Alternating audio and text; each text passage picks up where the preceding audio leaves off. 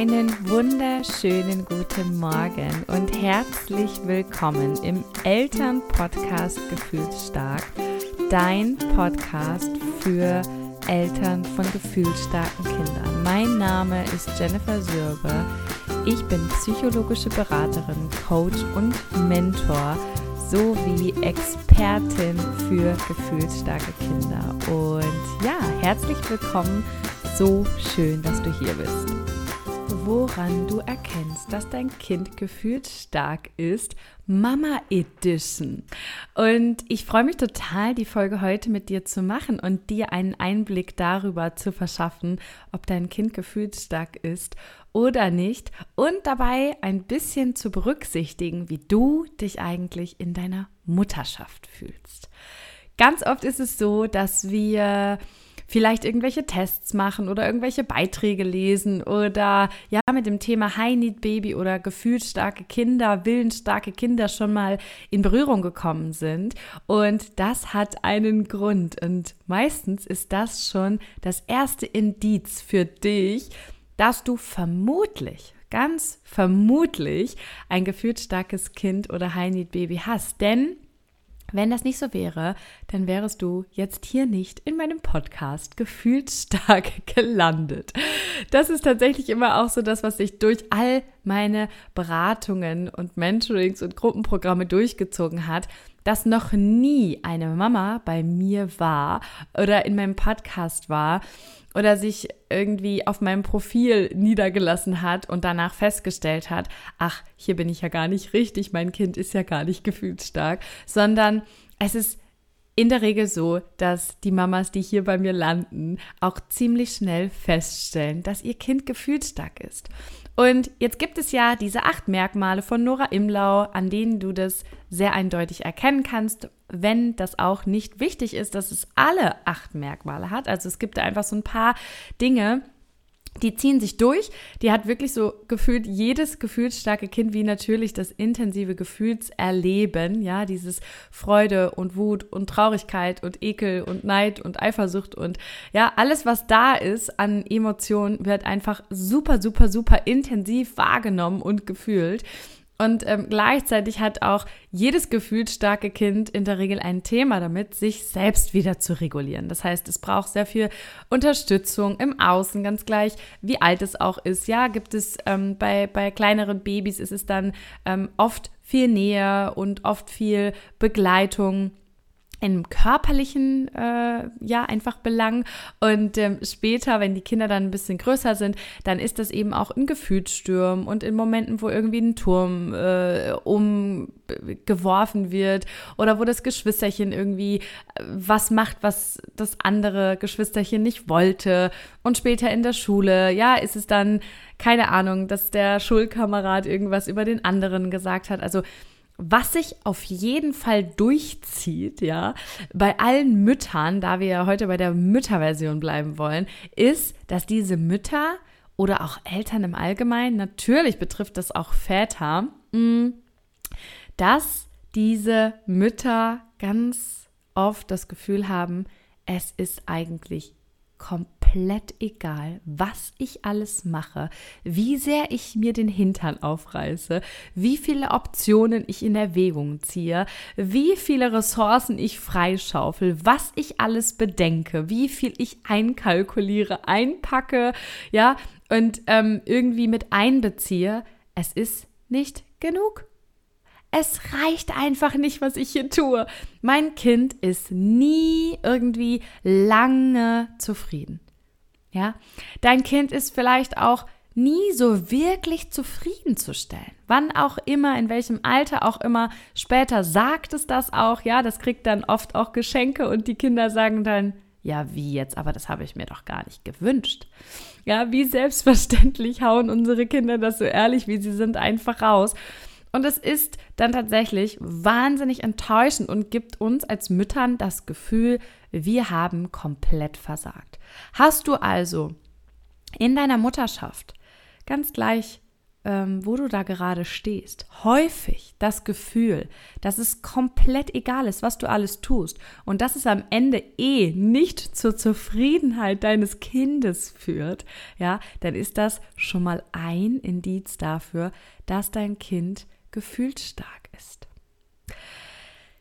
Ist es zudem auch noch so, dass du, egal was du machst, ja, ähm, in deinem Alltag, in deiner Freizeit, in deinem Beruf, in eurem Familienleben, äh, ja, im Urlaub, mit Ausflügen, Geburtstagen, Arztbesuchen, was auch immer es sein mag, ja, dass du so das Gefühl hast, du musst eigentlich alles für dein Kind planen. Es geht immer darum, was braucht mein Kind dann? Ist es dann ausgeschlafen? Hat es etwas gegessen? Wie ist denn die Laune wohl möglich, ja? Also du egal was du tust und was du planst, du musst immer im Vordergrund steht sozusagen immer dein gefühlsstarkes Kind und nicht irgendwie die gesamte Familie oder vielleicht auch die Geschwister, sondern es geht vorrangig darum, dass du dein Kind mit einplanen musst und das gibt dir das Gefühl und natürlich gibt dir das nicht nur das Gefühl, sondern das ist natürlich auch so, dass du nicht einfach mal irgendwas machen kannst. Nein, du gehst nicht einfach mal einkaufen. Du gehst nicht einfach mal zu irgendeinem Arzt. Du kannst dein Leben nicht einfach so weiterleben, wie das bisher war. Und ähm, du musst vielleicht ganz viel dafür tun, dass diese Dinge, die du einplanst, dann auch funktionieren. Und deswegen ist es wirklich so, dass du alles auf dein Kind ausrichten musst und dass du vorrangig nach deinem Kind schauen musst und dann erst sozusagen alle anderen Familienmitglieder kommen. Ja, wenn das sowas ist, wo du sagst, yes, also da äh, muss ich ganz doll mit, mit, mit dem Kopf nicken, dann ist das sozusagen ein weiteres oder zweites Indiz dafür, dass du höchstwahrscheinlich ein gefühlt starkes Kind hast. Und ähm, dann ist etwas, was Mütter von gefühlsstarken Kindern auch sehr, sehr, sehr, sehr, sehr, sehr, sehr häufig haben. Ähm, so ein Ding, dass du immer nach den anderen schaust, ja, und immer guckst und siehst, die schaffen das doch auch. Warum schaffe ich das dann nicht? Ja, das heißt, du bist viel im Vergleich unterwegs und stellst dann auch fest, diese Mütter haben das auch tatsächlich leichter. Die bei denen sieht das nicht nur leichter aus, sondern es ist auch irgendwie so viel leichter. Die mühen sich da gar nicht so viel ab, dass das Kind irgendwie zufrieden ist. Und deswegen hast du halt einfach ständig das Gefühl, du machst irgendwie offensichtlich etwas falsch irgendwas stimmt mit deinem Kind nicht. Ja, du zweifelst also an dir oder deinem Kind, weil du dich im direkten Vergleich einfach wie ein Alien fühlst, weil du das Gefühl hast, keine Sau kann nachvollziehen, wie dein Mama-Alltag eigentlich ist. Und wenn du das versuchst zu erzählen, dann kommt jeder mit, ja, das kenne ich auch. Und dann bist du verunsichert und denkst, hä, aber wenn das jeder kennt, warum ist es dann nur für mich so schwer? Offensichtlich so schwer, ja, dass ich mein ganzes Leben und meinen ganzen Alltag nur nach diesem Kind ausrichte. Und warum, auch bei älteren Kindern, ja, warum können andere Eltern schon ein so normales Leben führen? Warum gehen deren Kinder einfach zur Schule, kommen wieder zurück, sind happy, gehen zum Sport, zum Musikunterricht, treffen sich mit Freunden? Ja, die haben auch Gefühle, keine Frage. Aber warum muss ich als Elternteil jedes Mal so viel aufopfern, so viel tun, so viel machen und so viel geben, ja, dass das alles hier funktioniert? Und im Vergleich ist es für die anderen Familien, für andere Menschen, die Kinder haben, irgendwie voll die Spazierfahrt, ja, voll die Kaffeefahrt. Und ich racker mir hier irgendwie derbe einen ab und habe die ganze Zeit das Gefühl, ich versage eigentlich in allen Lebensbereichen. Und äh, das ist so das nächste Indiz, was dir ganz gut helfen kann dabei, ähm, das für dich auch nochmal einzuordnen. Und der nächste Punkt ist deine Erschöpfung. Ja, es ist klar für dich gewesen, dass Mütter erschöpft sind. Es ist klar für dich gewesen, dass Mütter müde sind. Es ist auch alles logisch und klar, wenn du dir andere anschaust, siehst du das auch. Aber keiner ist so erschöpft wie du. Du hast das Gefühl, du läufst jeden Tag einen Marathon. Jeden Tag deines Mutterdaseins steigst du sozusagen in den Ring und kämpfst und kämpfst und kämpfst so lange, bis du KO auf dem Boden liegst und am nächsten Tag geht es weiter. Und dann gibt es dazwischen sicherlich auch mal ein paar Tage, wo sich alles leicht anfühlt, aber die kannst du auch an eine Hand abzählen. Und irgendwie während alle anderen die meiste Zeit das eben mit so einer Leichtigkeit irgendwie auch hinbekommen und durchaus auch mal Höhen und Tiefen haben, hast du aber immerzu das Gefühl, auch komplett erschöpft zu sein. Du bist immer müde, du hast auch das Gefühl, dass du irgendwie weniger resilient und weniger stressresistent bist als andere. Also du suchst auch die ganze Zeit da wieder so den Fehler bei dir selbst und denkst so, aber alle anderen kriegen es doch auch hin. Warum kriege ich es da nicht hin? Warum bin ich immer so erschöpft? Warum bin ich immer so müde? Und klar, wir haben weniger Schlaf und ja, aber warum ist der normale Alltag mit meinem Kind für mich so anstrengend, dass ich ja einfach das, das Muttersein gar nicht genießen kann. Und dass, dass, dass, dass du dir das ganz anders vorgestellt hast. Ja, dass du dir so denkst, so, okay, dass es anders wird, das, das war mir bewusst und dass das wenn wir nicht mehr zu zweit sind, sondern zu dritt, ja, dass das sozusagen auch deine Welt verändert oder vielleicht auch zu viert, wenn dein erstes Kind nicht gefühlsstark war und du noch nicht so krass aus dem Leben gekegelt wurdest und alles noch relativ normal weitergelaufen ist. Spätestens jetzt hast du ein Gefühl davon, was Erschöpfung wirklich bedeutet, weil du den ganzen Tag auf so viele Dinge achten musst, so viele Gefühle einfach da sind, die angeguckt werden wollen, so viel ähm, Energien, die freigesetzt werden, auch von deinem Kind und, und, und du maßlos überfordert damit bist. Das strengt unglaublich an und das ist wahrscheinlich auch etwas, was du fühlst, ja. Du bist vielleicht auch körperlich gar nicht mehr so leistungsfähig, wie du es mal warst, ja. Du, du, du denkst dir so, oh mein Gott, wie bin ich gealtert mit diesem Kind, ja. Und irgendwie hatte ich mir das doch alles ganz anders vorgestellt. Ja, und das ist auch so der letzte Punkt, dass du, wenn du dich selber als Mutter betrachtest gerade, dass du so überhaupt nicht zufrieden mit dir bist, weil du so denkst, nee, das ist überhaupt nicht die Art von Mutter, die ich gerne sein wollte. Das ist überhaupt nicht die Art von Mutterschaft, die ich leben wollte. Ja, und irgendwie gelingt mir das auch gar nicht sozusagen, ähm, die Mutter zu sein, die ich gerne wäre, weil ich irgendwie ständig das Gefühl habe, dass irgendwas ist und ich dann irgendwie genervt oder gestresst bin oder überfordert oder, oder erschöpft oder ähm, wütend, ja, also da sind auch in mir auf einmal so viele Gefühle, da sind in dir so viele Gefühle, die du auch gar nicht kennst und die dich total aufwühlen und wo du gar nicht weißt, wohin mit denen. Also du kennst dich selbst, erkennst dich selbst auch nicht mehr wieder und denkst dir so, wer bin ich eigentlich? Was ist hier eigentlich los? Ja, und dir zeigen sich tausend und ein Thema und, und du fragst dich wirklich so,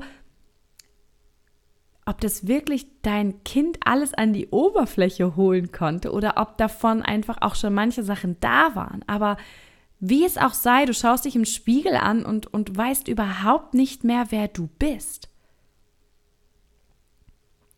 Und wenn du bei diesen Punkten, ja, jetzt so gedacht hast, oh mein Gott, beschreibt sie mich gerade, ja, dann kann es sein, dass wenn du dir jetzt die Merkmale eines gefühlsstarken Kindes, ich fasse sie dir noch mal kurz zusammen, ja, gefühlsstarke Kinder, sind sehr reizoffen. Ja, Lichter, Temperaturen, Gerüche, Lautstärke, Energien, Schwingung von anderen, all das nehmen diese Kinder ohne Filter auf.